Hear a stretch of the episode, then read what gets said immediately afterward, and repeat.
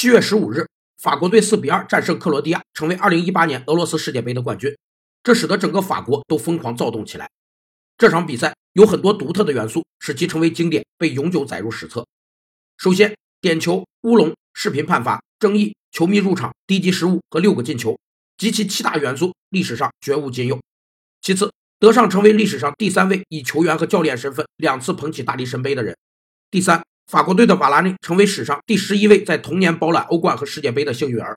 第四，姆巴佩成为贝利之后又一位不满二十岁就在世界杯比赛中进球并夺冠的人。第五，莫德里奇凭借优异的表现获得金球奖，并刷新了克罗地亚的世界杯战绩。此外，咱们这个播报也在这段时间每天用世界杯话题说管理，从六月十五号到七月十六号，正好一个月。此时也该告一段落了。四年一次的世界杯华丽落幕，享受比赛的同时，也感慨时光飞逝，往事不可追，只争朝夕。